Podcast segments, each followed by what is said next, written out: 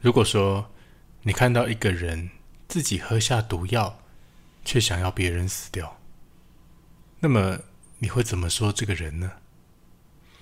你可能会笑他这个人是傻的吗？或者你可能会在想，怎么会有人做这么不合逻辑的事情呢？今天呢，我们要来讲一个令人困惑的愚蠢行为。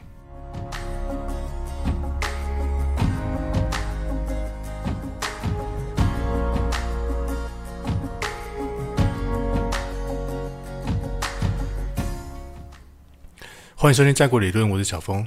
这也是个看似在说心理，实际上在说生活哲学的一个节目。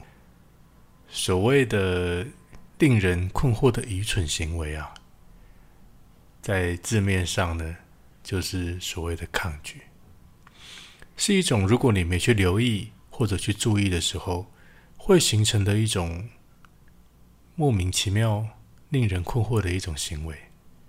怎么说呢？那个状态就好像是当你觉得烦啊，或者当你觉得一件事情厌烦、呃讨厌的时候，或者事情跟你想象的不一样的时候，你就会产生抗拒的状态。这个行为呢，从反应上来看，其实就是一种我自己让自己喝下毒药，可是呢，就想要别人可以死掉的一种行为。大部分抗拒的时候啊，除了身体僵硬，很多时候呢还会做出各种不理性的行为。那么抗拒怎么产生的呢？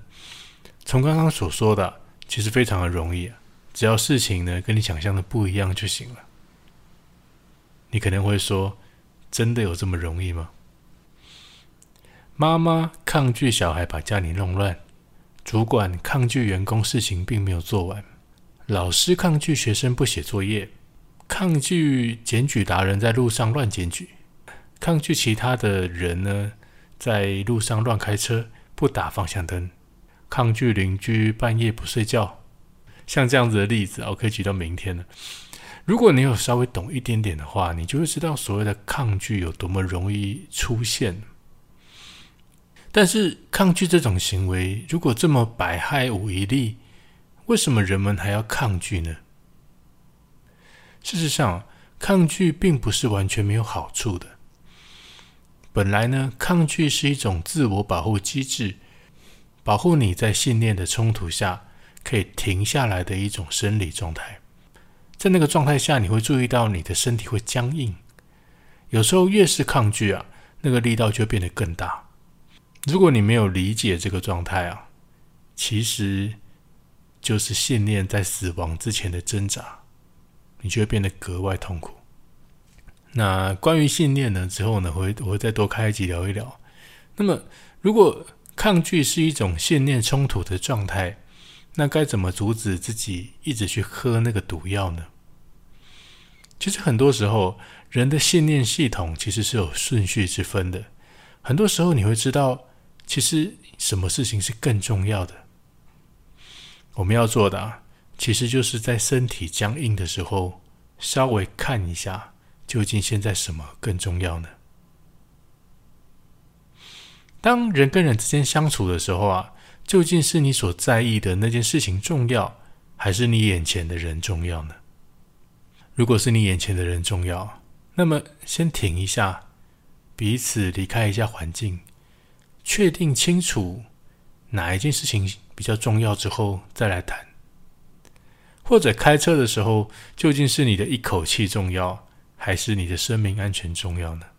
孩子不整理房间、不做功课，究竟是教育孩子让他进步更重要，还是对孩子打骂来的更重要呢？记得，打骂永远没办法让人进步，只会让人臣服于恐惧。只要你愿意。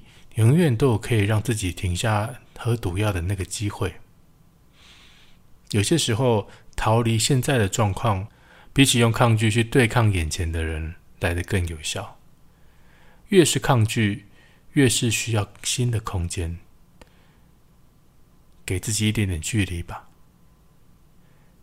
给自己一些，给自己一些距离，有时候可以更看清楚自己其实是在喝毒药。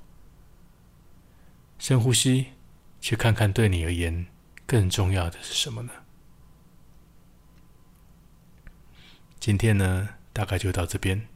如果喜欢的话呢，帮我分享给你的朋友，并按下订阅，收取通知。或者你可以给我一个五星评论，也可以留言或者寄信来跟我聊一聊。我们下次见。